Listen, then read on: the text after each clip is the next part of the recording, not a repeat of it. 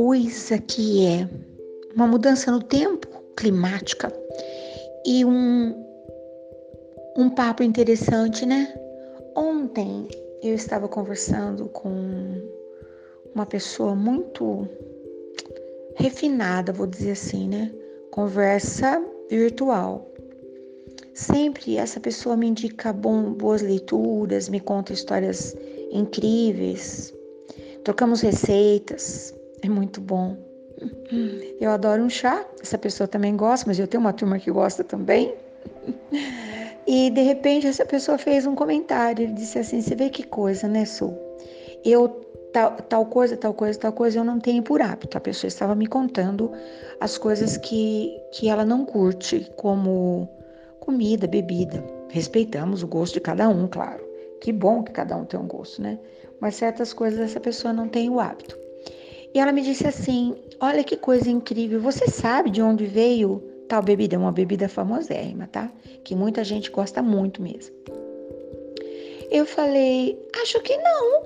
Ele falou: Então, eu me lembro, eu não sei se é a mesma coisa, mas quando eu era menina, de vez em quando alguém chegava com era um caminhãozinho e distribuía para aquele povo que estava trabalhando na roça umas garrafinhas e aquela era um teste, uh, acho que, sei lá.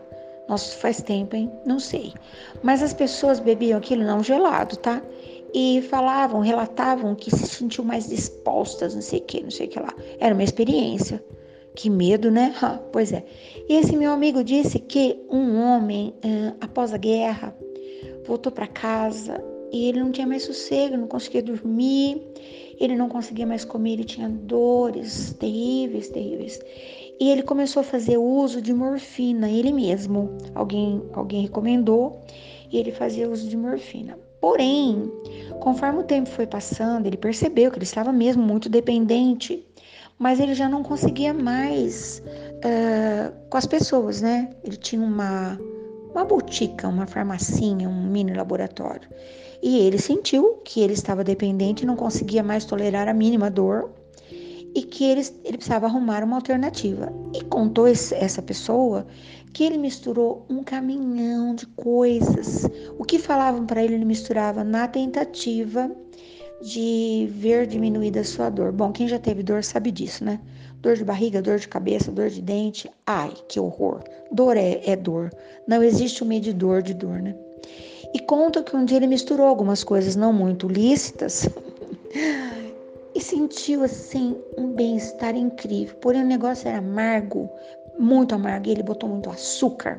E depois ele colocou, ele foi botando coisas, né? E começou a oferecer para as pessoas. Não apenas as pessoas gostavam muito, mas elas se sentiam dispostas, felizes e tananana. A receita foi melhorada, diz que não tem mais aquelas coisas tão perigosas, sei lá. Você já deve estar imaginando o que, que eu estou falando, né? Mas enfim. E olha o que, que eu fui me lembrar. Por conta dessa conversa que eu, que eu falei para a pessoa. Sério, cada coisa, né? Quando nós nos mudamos para essa cidade de São Carlos, que eu tenho uma gratidão infinita, porque nessa cidade aconteceram as coisas mais malucas, mas as coisas mais incríveis e as coisas mais insanas e as coisas mais felizes da minha vida. Eu tenho gratidão. Mas quando nós nos mudamos, eu tinha uns nove anos, quase dez, uma meninazinha, frágil. E nós chegamos aqui sem nada e encontramos o maior frio que eu já vi na minha vida. O lugar onde nós nos instalamos era todo cercado de um negócio que eu nunca mais vi na vida, que chamava capim barba de bode. Sem agasalho, nós passávamos por aquele capim com aquele gelo, todos os capins revestidos de gelo, que era geada da manhã, porque fomos trabalhar, óbvio, né? Aquilo cortava a perna, o braço e dava uma dor de cabeça, dor no peito, dor no nariz, dor no pé, em tudo que você pode imaginar. E claro, adoecemos. Mamãe, com indicação, nos levou. Quem mora aqui na cidade certamente vai lembrar disso. Numa pequena, eu nem sei se eu vou chamar farmácia, um cantinho. Uhum, e um senhorzinho fez lá uma mistureba para que a mamãe nos desse. Ele era um farmacêutico. E recomendou que assim que nós melhorássemos, e eu era que estava em péssimas condições, que a mamãe misturasse um envelopinho de papel num, num, num, numa garrafa de vinho branco, vermute, sei lá o quê, enterrasse num canto bem fresquinho para começar a tomar aquilo algum tempo depois.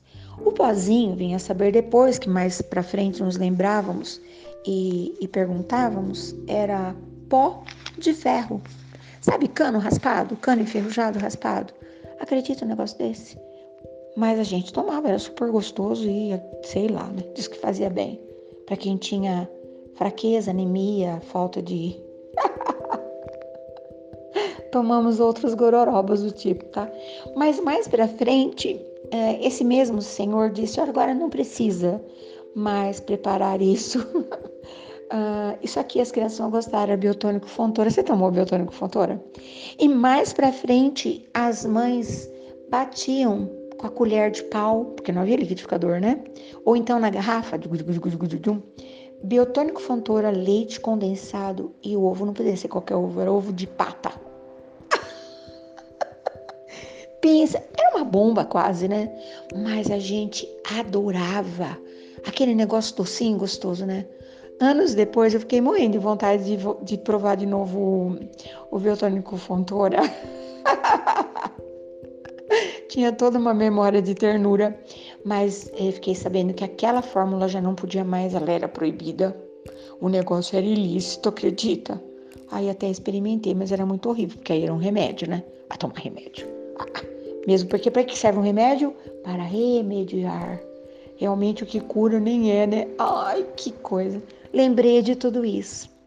Lembrei de tudo isso e vim aqui compartilhar, porque todos nós temos, né, as nossas as nossas dores, as nossas mazelas. De vez em quando alguém fala assim: faz isso, faz aquilo, faz aquilo outro, né?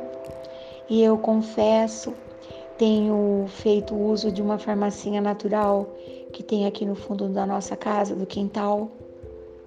E tenho feito uns chás muito incríveis, uns chazinhos que a gente toma quente à noite antes de dormir. Nem sei se de verdade é tudo isso, mas tem feito um bem, né? Olha, chazinho quente, massagem no pé, cheirinho gostoso de, de perfumadinho na casa, alguém falando uma coisa boa, uma musiquinha de fundo, alguém assoviando alguma coisa bem feliz.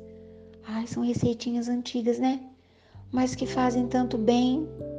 Pois é, lembrei de tudo isso aí Aí essa minha lembrança, minha lembrança fez você se lembrar das suas lembranças. Me conta, tudinho. Ai, conta a sua história de alguma coisa louca assim, cabulosa para minha pessoa. Ah, que delícia, né? Aí enquanto eu estava aqui te falando, lembrei, olha que coisa louca, né? Vou contar hoje, vai que eu esqueço depois, né? Naquelas noites frias que nós estávamos tão estranhados, dessa cidade tão gelada, o que, que era aquilo? Parecia que nós estávamos morando nos Andes. Mamãe aquecia pedras, tijolos sobre o fogão de lenha, colocava todas, todos nós no mesmo colchão de palha, bem revolvido, e colocava as pedras quentes e aquilo ficava tão quentinho. Era uma junção, né? Carinho de mamãe, aquele olhar amoroso e mais esse cuidado, sei lá de onde ela tirava isso. E depois havia também aqueles chuchus velhos, cozidos na água, na lata de banha. E mamãe dizia: deixa a semente por último, a semente é a parte mais deliciosa.